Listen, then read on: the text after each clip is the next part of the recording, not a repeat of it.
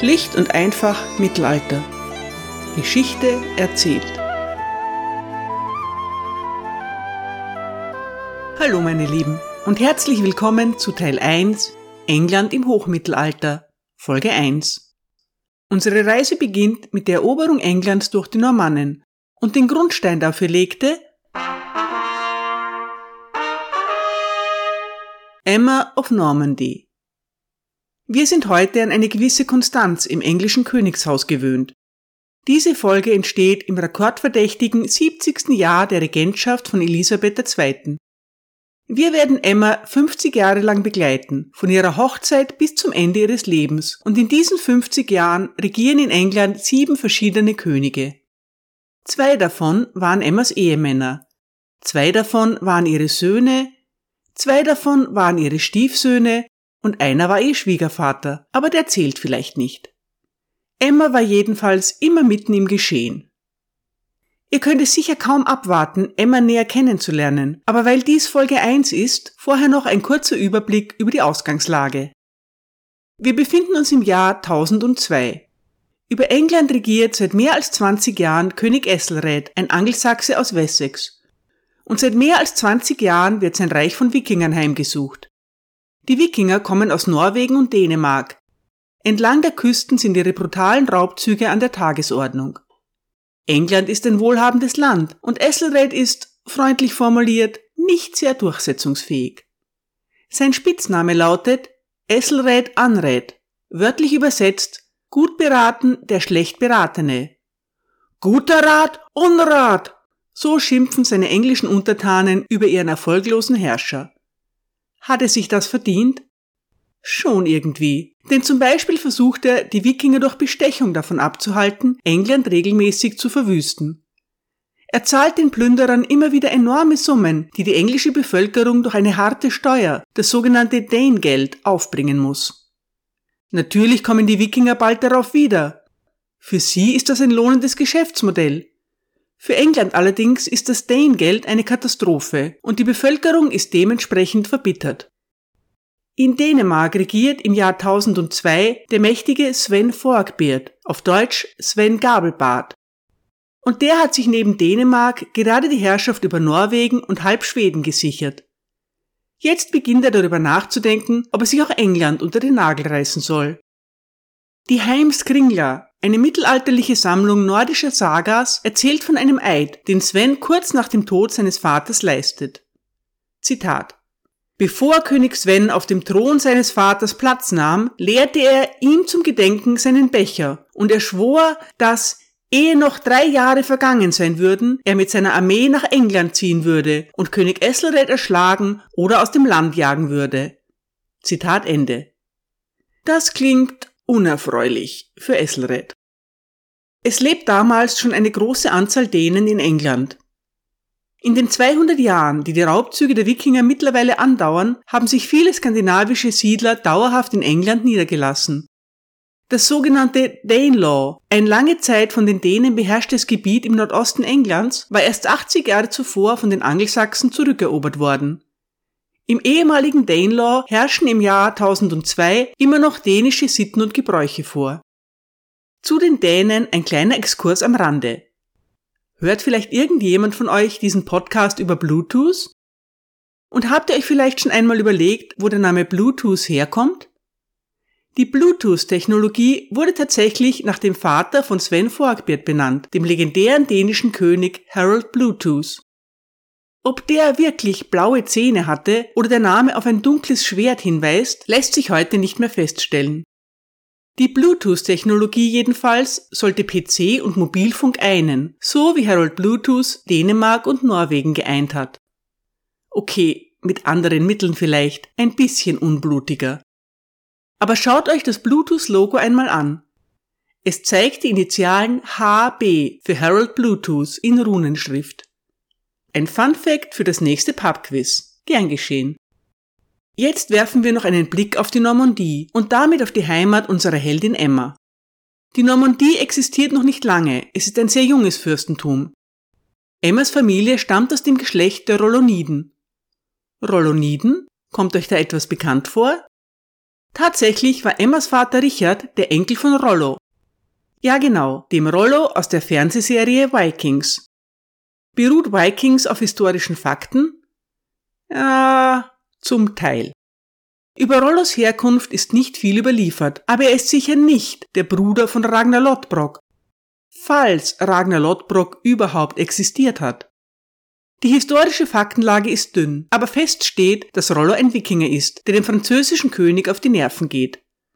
Also versucht der Rollo von den Toren von Paris wegzulocken, indem er ihm einen Vorschlag macht, den der nicht ablehnen kann. Rollo soll durch das gefährliche Dasein als marodierender Verbrecher aufgeben und lieber einen Aufstieg in die adelige Gesellschaft Frankreichs ins Auge fassen. Er soll dem König einen Lehenseid schwören und, naja, den christlichen Glauben müsste er auch annehmen. Aber dann kann er zum Herrscher über ein fruchtbares Gebiet in Top-Lage werden, zwischen der Seine und dem Meer. Das wäre dann sozusagen das Reich der Nordmänner. Nennen wir es doch Normandie. Und genauso geschieht es. Ebenso wie der Hugenotte Heinrich IV. 600 Jahre später findet, Paris ist eine Messe wert, so sagt sich auch Rollo, die Normandie ist zweifellos eine Messe wert. Die Nordmänner übernehmen problemlos die einheimische Sprache, die einheimischen Sitten und die einheimischen Frauen.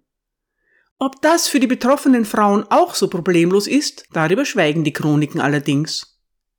Die Normannen sind ehrgeizig und wehrhaft. Es sind immerhin Wikinger und ständig bemüht, ihr Territorium zu erweitern.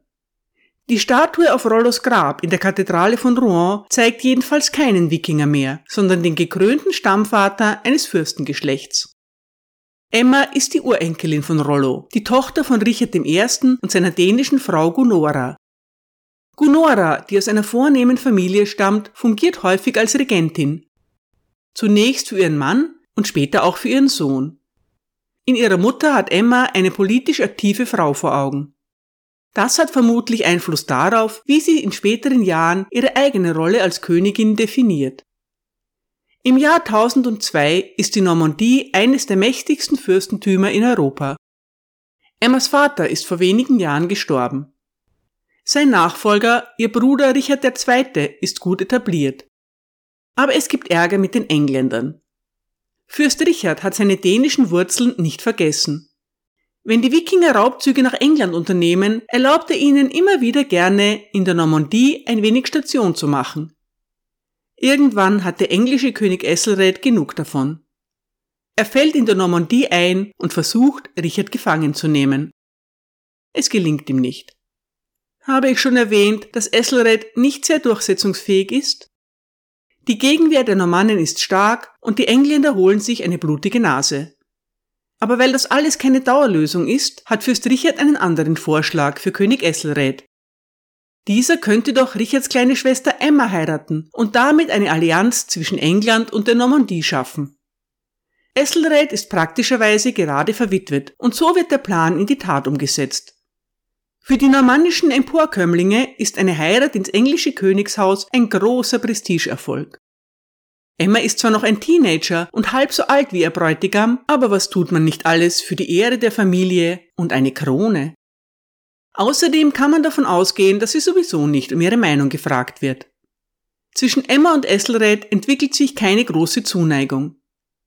Die beiden sprechen im wahrsten Sinne des Wortes und wohl auch im übertragenen Sinn nicht dieselbe Sprache. Aber das ist auch völlig irrelevant, eine Ehe ist ein Zweckbündnis und Zuneigung dabei maximal eine angenehme Nebenerscheinung. In diesem Fall ist sie offensichtlich nicht einmal das. Jahre später wird Emma ihre Biografie in Auftrag geben und Esselred wird darin mit keinem Wort erwähnt werden.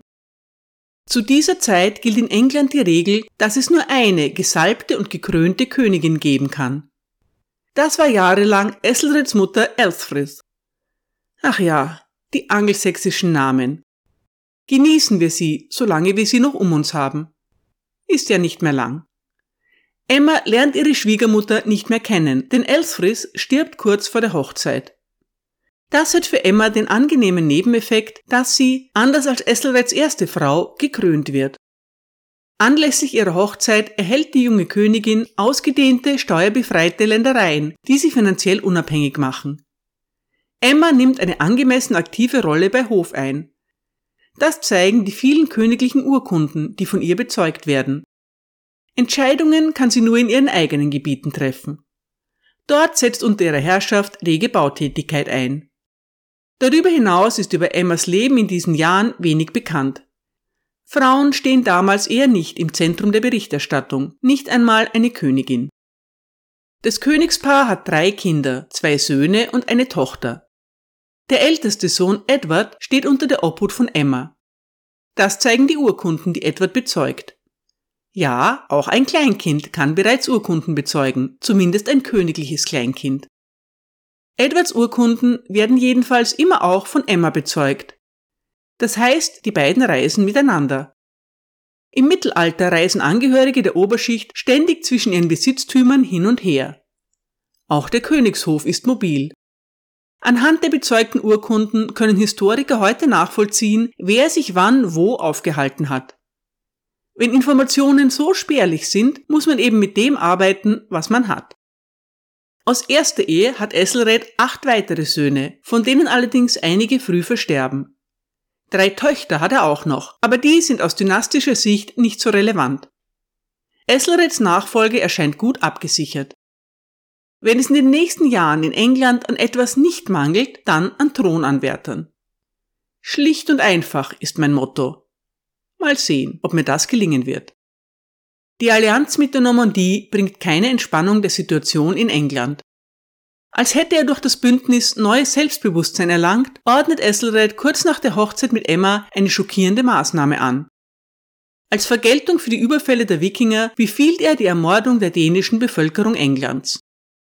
Er hält sie für illoyal gegenüber der Krone. Wenn damit wirklich alle Dänen in England gemeint sind, so ist das ein absurder Plan, nicht einmal ansatzweise durchführbar. Schon gar nicht in den Gebieten, in denen die Dänen in der Mehrheit sind. Außerdem ist die angelsächsische und die dänische Bevölkerung Englands an vielen Orten bereits miteinander verschmolzen. Wahrscheinlich waren eher dänische Söldner als die einheimische Bevölkerung das Ziel des Massakers. Fest steht jedenfalls, am St. Bryce's Day 1002 werden in England viele Dänen ermordet. Wie viele Menschen genau dem St. Bryce's Day Massaker zum Opfer fallen, ist nicht bekannt. Historiker vermuten heute, dass es doch eine beträchtliche Anzahl war. Leider reichen die Informationen nicht aus, um auch nur eine grobe Abschätzung treffen zu können. Emma, deren Mutter Dänin war, muss entsetzt gewesen sein. Und noch jemand ist entsetzt. Besser gesagt, er kocht vor Wut. Der dänische König Sven Forkbeard. Svens Schwester, die mit einem Angelsachsen verheiratet ist, soll unter den Opfern gewesen sein. In den Folgejahren nehmen die dänischen Angriffe auf England drastisch zu. Man darf sich das nicht so vorstellen, dass sich Gruppen schreiender Männer planlos auf Englands Küstenorte stürzen, morden, brandschatzen, rauben, was sie zu fassen bekommen und wieder verschwinden. Die Wikinger sind zu diesem Zeitpunkt bestens organisiert und ihre Angriffe sind sorgfältig geplante und diszipliniert ausgeführte Manöver. Schon Harold Bluetooth hat Wehranlagen an der Küste errichten lassen, die als Ausgangsbasen für die Angriffe fungieren. Gemordet, gebrandschatzt und geraubt, was nicht nied- und nagelfest ist, wird natürlich trotzdem. Die Engländer haben den Angriffen wenig entgegenzusetzen. Esselred verabsäumt es wieder und wieder, eine vernünftige Strategie zur Verteidigung des Landes zu entwickeln. Spät aber doch entschließt er sich, eine neue Flotte bauen zu lassen. Noch vor dem ersten Einsatz gelingt es dieser Flotte, sich auf spektakuläre Weise selbst zu zerstören. Sie hat sich bei Sandwich gesammelt, als einer der Kommandanten mit 20 Schiffen lossegelt, um ein wenig die Küste zu plündern. Sofort werden 80 weitere Schiffe hinterhergeschickt, um ihn aufzuhalten. In dem folgenden Chaos erleiden die meisten Boote Schiffbruch oder fangen Feuer und brennen aus. Bei so kompetent getroffenen Vorkehrungen ist es kein Wunder, dass es kommt, wie es kommen muss. Sven Forkbeard startet eine Invasion. Nach und nach unterwerfen sich ihm alle Gebiete, die er durchquert. Schließlich erreicht er London und England ist erobert. Sven Forkbeard wird zum König erklärt. Neuer König Sven Forkbeard. Esselred und seine Familie suchen ihr Heil in der Flucht. Sie fliehen, wenig überraschend, zu Emmas Bruder in die Normandie. Da zeigt die Allianz nun ihr Gutes. Die Normannen hätten möglicherweise nicht jeden beliebigen englischen König aufgenommen, aber die eigene Schwester und den Schwager, das ist natürlich etwas anderes. Trotzdem kann man sich vorstellen, wie peinlich es Emma gewesen sein muss, auf diese unwürdige Weise an den Hof ihres Bruders zurückkehren zu müssen. Wenn Esselred schon nicht sehr fähig ist, so hat er ab und zu doch etwas Glück. Sven Forkbeard kann seinen Triumph nicht lange genießen und stirbt bereits 40 Tage später, kurz vor seiner geplanten Krönung. Zählt ein ungekrönter König? Die Enzyklopädie Britannica sagt ja, also will ich mal auch nicht so sein. Woran Sven gestorben ist, ist nicht bekannt, aber es gibt keine Hinweise auf ein Verbrechen. Sven wird 54 Jahre alt, was zu dieser Zeit für einen kriegerischen König kein schlechtes Alter ist. England steht also unvermittelt schon wieder ohne König da. Sven hat seinen Sohn Knut als seinen Nachfolger auf dem englischen Thron vorgesehen, aber der Witan verweigert seine Zustimmung. Der Witan ist die Ratsversammlung der englischen Würdenträger. Zu den Aufgaben seiner Mitglieder gehört es unter anderem, einen neuen König zu bestätigen. Es gibt keine unumstößlich festgelegte Thronfolge.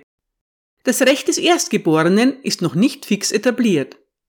Der Witan wählt unter den möglichen Kandidaten denjenigen aus, der ihm am geeignetsten erscheint, das Land zu führen. Sven Forkbeard war fraglos ein großer Herrscher, aber sein 19-jähriger Sohn Knut ist eine unbekannte Größe. Der Witan beschließt, keine Experimente zu wagen, sondern lieber den alten König Esselred aus seinem Exil zurückzuholen. Bei dem alten Unrat wissen sie zumindest, woran sie sind. Außerdem gelingt es den Mitgliedern der Versammlung, Esselred die schriftliche Erklärung abzunötigen, dass er Reformen nach ihren Wünschen durchführen wird und dass alles, was sie in der letzten Zeit getan und gesagt haben, und damit ist natürlich die Unterstützung für Sven gemeint, vergeben und vergessen ist. Passt schon, schwamm drüber, meint Esselred und kehrt zurück. Er ist ein miserabler König, aber er hat den Job richtig gern. Jetzt folgt eine kürzer als kurze Kurzfassung der folgenden dramatischen Ereignisse. Aber Emma ist nicht wirklich involviert. Ihre große Zeit beginnt erst danach so richtig. In der nächsten Folge wird es um einen großen Schurken gehen. So ein böser Mensch, dass er von den BBC-Hörern zum Worst Britain of the 11th Century gewählt wurde. Edric Striona. Dort wird dann Knuts Eroberung Englands etwas ausführlicher behandelt werden, denn Edric Striona spielt dabei eine wunderbar unrühmliche Rolle. Für diesmal die Kurzfassung. Knut wird vertrieben, doch schon im nächsten Jahr kehrt er mit einer großen Armee zurück und startet einen neuen Eroberungsversuch. Esselred ist zu diesem Zeitpunkt bereits schwer krank und er stirbt, während er von Knut in London belagert wird.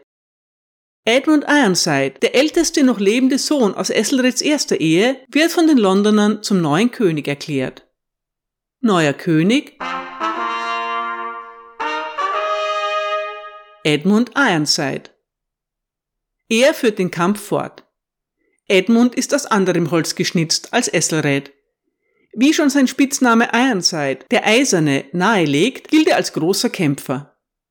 Nach vielen Scharmützeln kommt es zu einer entscheidenden Schlacht, in der Edmund von Knut geschlagen wird. Gemeinsam mit dem Witan handeln Knut und Edmund einen Vertrag zur Teilung Englands aus. Doch Edmund stirbt bereits einige Wochen später. Knut wird der neue König von ganz England.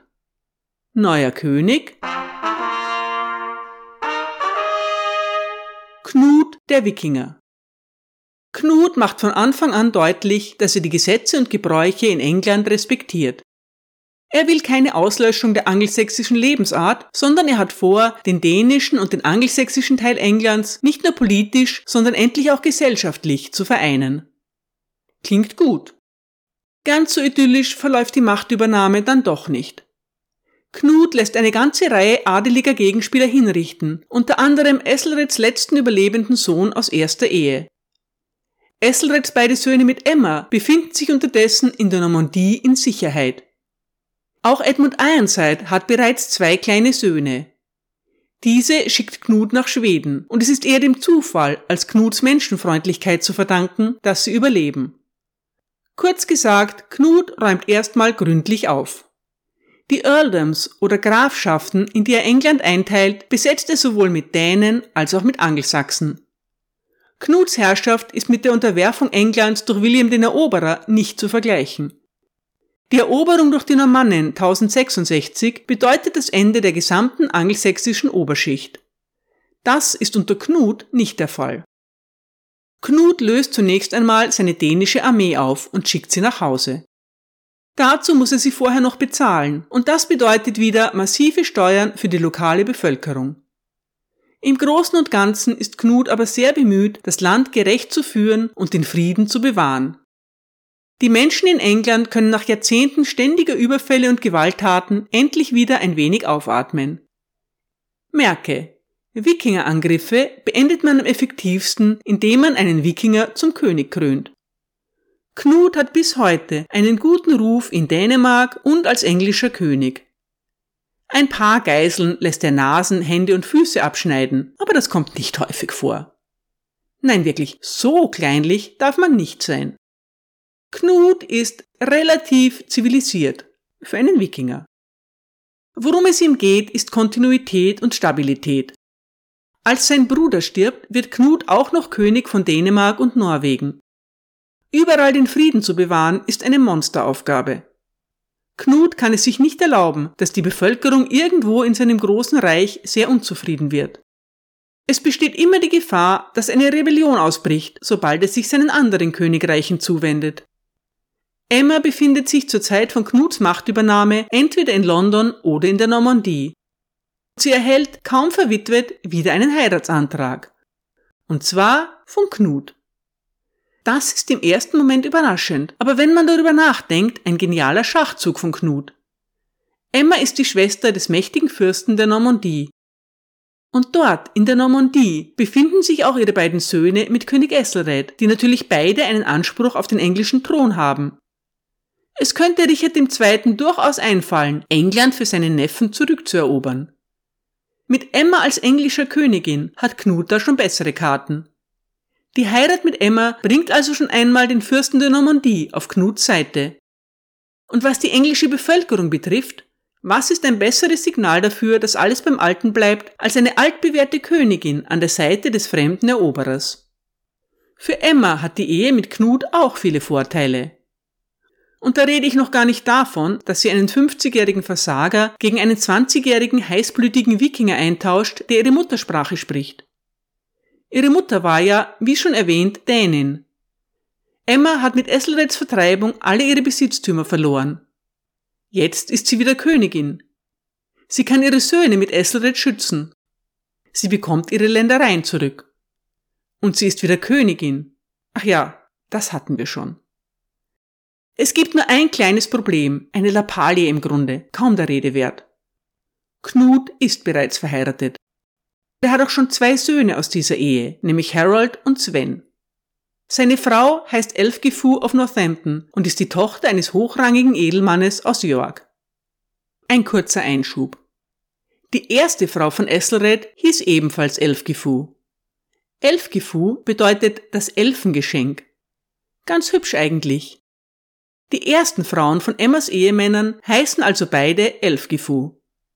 Und als Emma nach England kommt, erhält auch sie einen angelsächsischen Namen. Einmal dürft ihr raten, welchen. Richtig, Elfgifu. Wir bleiben bei Emma.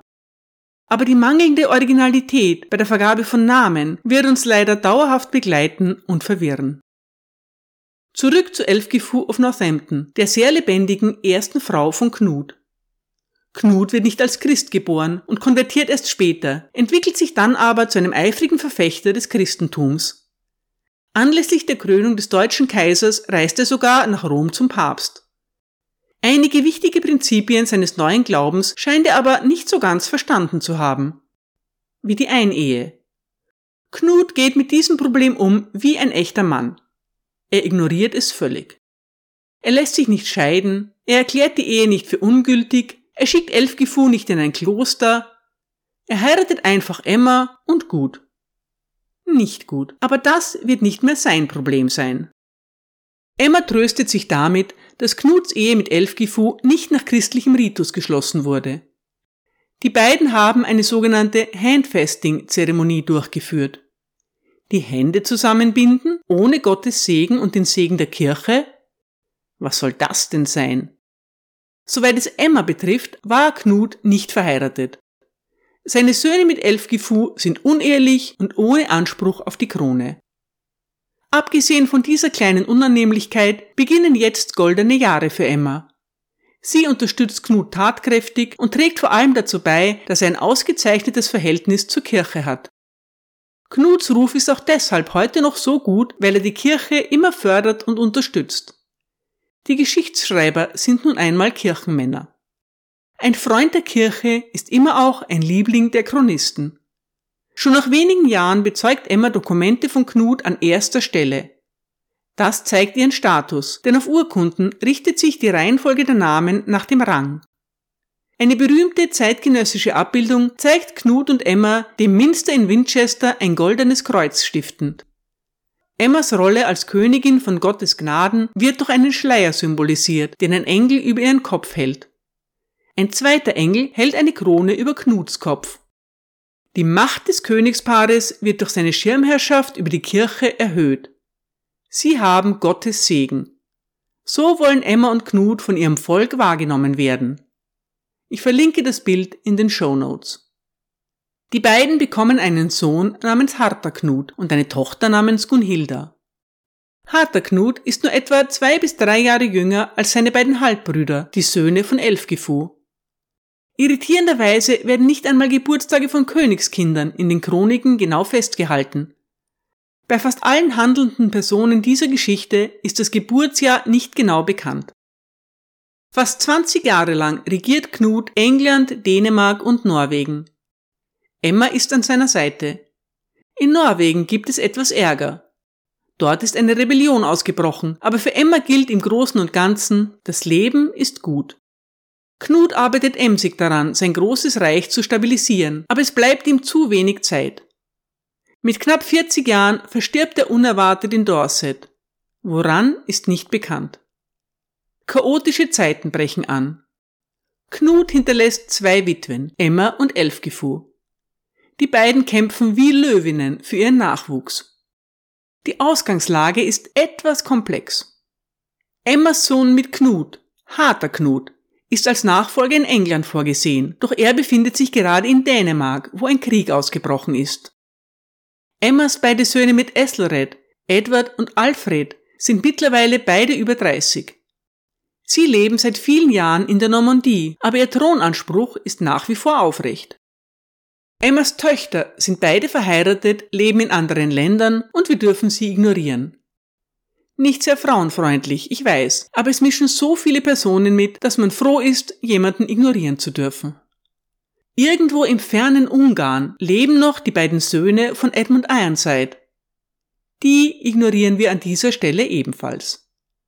Knut hat noch zwei weitere Söhne mit seiner ersten Frau Elfgifu. Knuts Sohn Sven ist in Dänemark, spielt aber keine Rolle mehr, denn er überlebt seinen Vater nur kurz. Knuts zweiter Sohn, Harold und Elfgifu selbst befinden sich in England und das machen sie sich auch zu Nutzen. Der Witan soll den König bestimmen, doch er weiß nicht, wie er vorgehen soll. Einen abwesenden König will der Rat nicht wählen und einem Vertreter will er nicht zu viel Macht geben.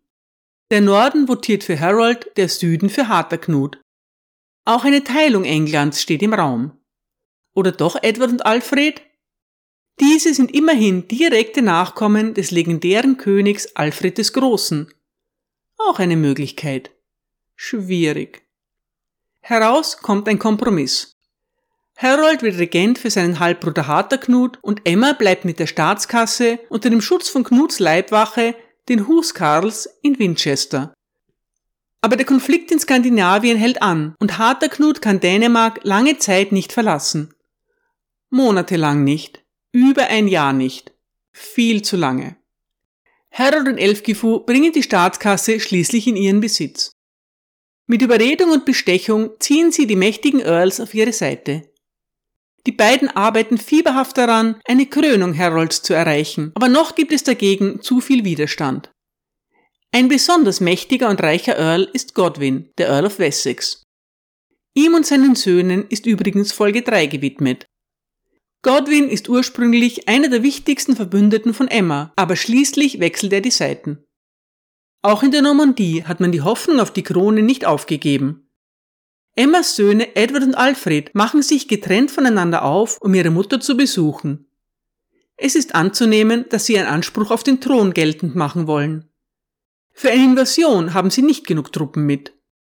Wahrscheinlich rechnen sie damit, dass die Angelsachsen zu ihnen überlaufen werden. Vielleicht haben sie von irgendwoher Informationen in diese Richtung erhalten. Edward hat seinen Anspruch nie aufgegeben und bezeichnet sich schon seit einigen Jahren in Urkunden als König. Es ist aber Alfred, der jüngere Bruder, der zuerst mit einem Trupp Soldaten in England landet. Dort trifft er auf Godwin, von dem er vermutlich annimmt, dass dieser sein Verbündeter ist. Godwin aber nimmt Alfred gefangen. Die Quellen sind widersprüchlich, aber entweder übergibt Godwin Alfred an Harolds Truppen oder er nimmt die Dinge selbst in die Hand. Über Alfreds Männer berichtet eine Chronik, Zitat, Manche wurden als Sklaven verkauft, manche wurden grausam getötet, manche wurden in Eisen gelegt, manche wurden verstümmelt, manche wurden skalpiert. Zitat Ende. Alfred selbst wird geblendet. Blenden ist das Mittel der Wahl, wenn man jemanden ausschalten, aber nicht töten will. Ein blinder König ist undenkbar. In diesem Fall aber mangelt es an der nötigen Sorgfalt und Alfred stirbt an seinen Verletzungen. Was ist wirklich geschehen? Hat Emma ihre Söhne zu Hilfe gerufen? Wurden Edward und Alfred in eine Falle gelockt? Haben sie gemeinsam gehandelt, unabhängig voneinander, oder war es doch nur Alfred alleine? Ein Hinweis darauf, dass Edward und Alfred den Thron beanspruchen wollen, ist der Verrat von Godwin. Es ist plausibel, dass er Emma so lange unterstützt, wie sie versucht, die Stellung für Knuts Sohn Harter Knut zu halten. Das gilt aber nicht für die Söhne von Esselred. Die beiden leben seit über 20 Jahren in der Normandie und sind schon eher Normannen als Angelsachsen. Godwin hingegen verdankt seine Ländereien und seinen Aufstieg Knut und steht fest im anglo-dänischen Lager. Viele Fragen bleiben offen, aber Alfred ist tot, Edward zieht sich in die Normandie zurück und harter Knut ist immer noch in Dänemark. So gelingt es Harold schließlich, Unterstützung in ganz England zu finden und er wird zum König gekrönt. Neuer König Harold Harefoot. Ja, Harold geht unter dem wenig attraktiven Namen Harold Harefoot in die Geschichte ein. Aber nicht, weil er so ein Hasenfuß ist. Dieser Witz funktioniert nur im Deutschen. Der Name kommt daher, dass er so ein flinker Jäger ist. Seine einzige gute Eigenschaft, wie die Chronisten missvergnügt bemerken, denn sie können ihn nicht leiden. Harold und seine Mutter Elfgifu haben triumphiert und Emma geht ins Exil nach Flandern. Dass sie nicht in die Normandie flieht, gibt Grund zu der Annahme, dass ihr Verhältnis zu ihrem Sohn Edward nicht das beste ist. Man kann es dem Mann nicht verdenken, denn er ist nicht der Sohn, für den Emma kämpft. Edward besucht seine Mutter auch in Flandern und vielleicht bittet er sie um Unterstützung für seine Pläne, den Thron zu erobern. Falls das so ist, lehnt Emma ab. Sie hat möglicherweise bereits ermutigende Nachrichten von Harter Knut aus Dänemark erhalten. In ihrer Biografie wird dieser Besuch so dargestellt, als ob Emma Edward gebeten hätte, um den Thron zu kämpfen und Edward ablehnt. Zitat, da die Edelleute von England ihm keinen Eid geschworen hätten. Emma solle sich daher an harter Knut halten. Das ist clever gemacht, als hätte Edward freiwillig auf seinen Thronanspruch verzichtet. Das ist extrem unglaubwürdig, aber Emmas Biografie verfolgt den Zweck, die dänische Linie zu etablieren. Emma ist eindeutig im Team Harter Knut. König Harold Hereford stirbt bereits drei Jahre nach seiner Krönung. Die Söhne von Knut sind leider nicht sehr langlebig. Wieder steht der Thron Englands leer. Harter Knut hat in der Zwischenzeit endlich in Skandinavien Frieden geschlossen. Er bereitet gerade eine Invasion Englands vor. Der Tod seines Halbbruders erspart ihm die Mühe. Die englischen Earls bieten Harter Knut die Krone an. Edward wäre eine Alternative gewesen, aber Harter Knut ist die logische Wahl. Er holt seine Mutter ab und landet mit 62 Kriegsschiffen in Sandwich, es gibt niemanden zu bekriegen, also lässt Harterknut zumindest die Leiche von Harold Harefoot aus Westminster holen und in einen Sumpf werfen. Godwin muss sich auch rechtfertigen. Er leugnet jedwede Beteiligung an Alfreds Tod. Dafür hat er ein kleines Geschenk für Harter Knut. Ein neues Kriegsschiff mit 80 Mann Besatzung. Harter Knut will mal nicht so sein. Godwin wird verziehen. Über Elfgifu hört man in den Chroniken nichts mehr. Emma ist zufrieden. Neuer König. Harter Knut. Harter Knut ist also endlich König und Emma wieder dort, wo sie hin will, an der Spitze. Der junge König und seine Mutter regieren gemeinsam. Auf den meisten Urkunden findet sich ihr Name unmittelbar hinter seinem. Das Leben ist wieder gut. Aber schon im nächsten Jahr tut Harter Knut etwas Sonderbares. Er lädt Edward zu sich nach England ein, wo dieser an seiner Seite leben soll. Warum tut er das? Ein Chronist vermutet, dass Harter Knut nicht gesund ist und Edward als seinen Nachfolger an den Hof holt.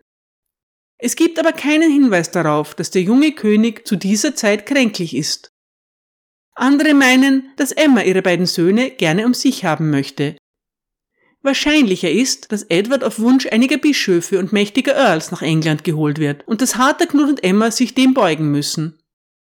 Edward jedenfalls lässt sich nicht lange bitten, sammelt einige normannische Recken um sich und reist nach England. Er ist gekommen, um zu bleiben. Die Zeit in Flandern hat Emma genützt, um ihre Biografie in Auftrag zu geben. Nun liegt sie vor. Das Encomium Emma Regine, kurz Encomium, zu Deutsch Lobpreisung genannt. Es ist ein spektakuläres Werk, sein Zweck ist nicht authentische Geschichtsschreibung, sondern Propaganda für die dänische Seite ihrer Familie. Erzählt wird die Geschichte, wie Emma sie erzählt haben möchte.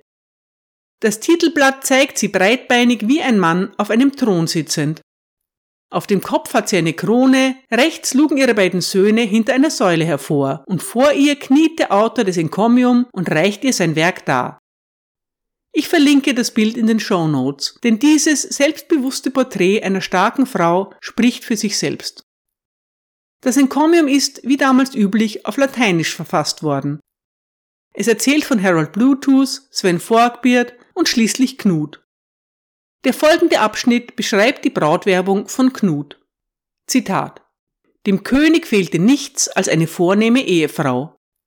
Also ordnete er an, überall nach einer solchen zu suchen, um ihre Hand rechtmäßig zu gewinnen und, wenn sie gewonnen war, sie zur Partnerin seiner Herrschaft zu machen. Die königliche Braut wurde in Gallien gefunden, genauer gesagt in der normannischen Gegend. Eine höchst vornehme und wohlhabende Dame, herausragend unter den Frauen ihrer Zeit aufgrund ihrer Klugheit und Schönheit.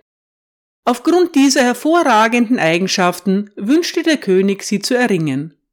Werber wurden zu der edlen Dame gesandt, königliche Geschenke wurden gesandt, weitere Nachrichten wurden gesandt.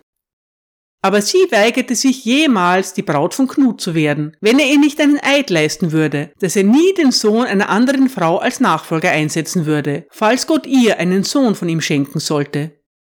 Denn sie hatte Informationen darüber, dass Knut Söhne von irgendeiner anderen Frau hatte, so sorgte sie klug für ihren Nachwuchs und wusste in ihrer Weisheit im Voraus Vereinbarungen zu treffen, die ihnen später zum Vorteil gereichen würden. Der König fand das, was die Dame verlangte, akzeptabel. Und so, Dank sei Gott, wurde Emma die vornehmste der Damen, die Ehefrau des mächtigen König Knut. Zitat Ende. Im Vergleich dazu vermerkt die angelsächsische Chronik trocken, der König gab den Befehl, ihm die Witwe des anderen Königs, die Tochter von Fürst Richard, als Ehefrau zu bringen. Die angelsächsischen Chronisten waren keine Romantiker. Mit der Version aus dem Encomium versucht Emma, den Thronanspruch ihres Sohnes Harterknut zu zementieren. Elfgifu wird nicht einmal mit Namen genannt. Knut ist nicht verheiratet. Er hat nur Söhne von irgendeiner anderen Frau. Für Knuts Versprechen, dass nur seine Söhne mit Emma seine Nachfolger werden sollen, gibt es keine andere Quelle als das Encomium. Man liest aber sehr oft davon. Emmas Version hat sich durchgesetzt. Den Mord an Alfred beschreibt das Encomium als Komplott. Harold Hereford hätte einen Brief von Emma an ihre Söhne Edward und Alfred gefälscht, um diese nach England zu locken. Warum hätte Harold das tun sollen? Es konnte ihm ja nur recht sein, wenn Edward und Alfred in der Normandie bleiben. Der angeblich gefälschte Brief ist mit Emma, nur dem Namen nach Königin, überschrieben. An einer Stelle heißt es, dass die Edelleute, Zitat, es vorziehen würden, dass einer von euch über sie herrschen würde, als dass sie in der Macht desjenigen blieben, der sie jetzt befehligt. Ich flehe euch daher an, dass einer von euch rasch und diskret zu mir kommt, um von mir darin beraten zu werden, wie die Sache, die ich mir so ersehne, zustande gebracht werden kann. Zitat Ende. Wenn dieser Brief von Emma stammt, dann ist das erstens Verrat an harter Knut und zweitens trägt Emma dann eine Mitschuld am Tod von Alfred. Edward kennt den Brief, denn er ist einer der Empfänger. Emma muss daher leugnen, ihn verfasst zu haben, ob das die Wahrheit ist oder nicht. Von der Zeit nach Edwards Ankunft an Harterknuts Hof zeichnet das Encomium ein idyllisches Bild brüderlicher Liebe und gemeinsamer Herrschaft. Das scheint eher unwahrscheinlich. Die Chroniken, die schon Harold Hereford nicht lobenswert fanden, verdammen Harterknuts Regentschaft in Grund und Boden. Entstanden sind diese Chroniken unter Edward. Von brüderlicher Liebe zeugt das eher nicht. Das Encomium Emma Regine, diese wunderbare Saga von den Dänen auf Englands Thron und der edlen Königin Emma liegt kaum vor, da ist schon wieder alles anders. Knapp ein Jahr nach Edwards Ankunft bricht der erst 24-jährige Harterknut auf einer Hochzeit tot zusammen. Was hat Emma nicht alles auf sich genommen, damit er König von England wird? Ein ganzes Geschichtsbuch hat sie verfassen lassen, um Harterknuts Anspruch zu untermauern. Und nun war das alles umsonst. Nun ist auch der letzte von Knuts Söhnen sehr jung verstorben. Emma aber hat noch einen Sohn. Und Edward wird auch ohne Diskussion zum neuen König gewählt. Neuer König Edward the Confessor. Rasch wird auch das Ende des Encomiums umgeschrieben. Nun ist Edward plötzlich der Sohn von Ethelred, diesem edlen Herrscher aus einem alten Geschlecht. Gott hat die Krone wieder an ihn übergehen lassen, dessen Erbrecht sie ist und dem sie zusteht. Die Chroniken überschlagen sich vor Begeisterung über den neuen König und verdammen die dänischen Invasoren. Das Rad hat sich gedreht. Edward ist nun König Edward der Confessor, Edward der Bekenner und schreibt an seinem eigenen Mythos.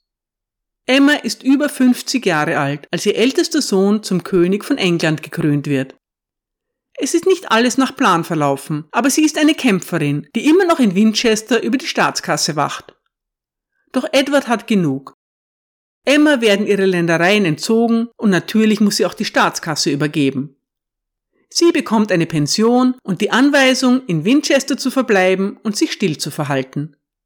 Später bekommt sie einen Teil ihrer Ländereien wieder, aber an den Hof kehrt sie in den folgenden Jahren nur noch selten zurück. Emmas Tage im Rampenlicht sind vorbei, aber auf was für ein Leben blickt sie zurück. Einige Jahre später kommt ihr Großneffe aus der Normandie zu Besuch an den englischen Hof. Edward kennt ihn gut, er hat den kleinen Willi aufwachsen sehen. Vielleicht ist Emma bei diesem Besuch anwesend und vielleicht schlägt sie Edward vor, den nunmehr 23-jährigen kampferprobten Hühnen zu seinem Nachfolger zu machen. Kurz darauf, im Jahr 1052, stirbt Emma in Winchester. 14 Jahre später erobert der kleine Willi England. William der Eroberer, denn um den handelt es sich natürlich, bringt aber die Normannen nicht erstmals, sondern nur wieder auf den englischen Thron. Die erste normannische Königin Englands war seine formidable Großtante Emma of Normandy. Danke für eure Aufmerksamkeit.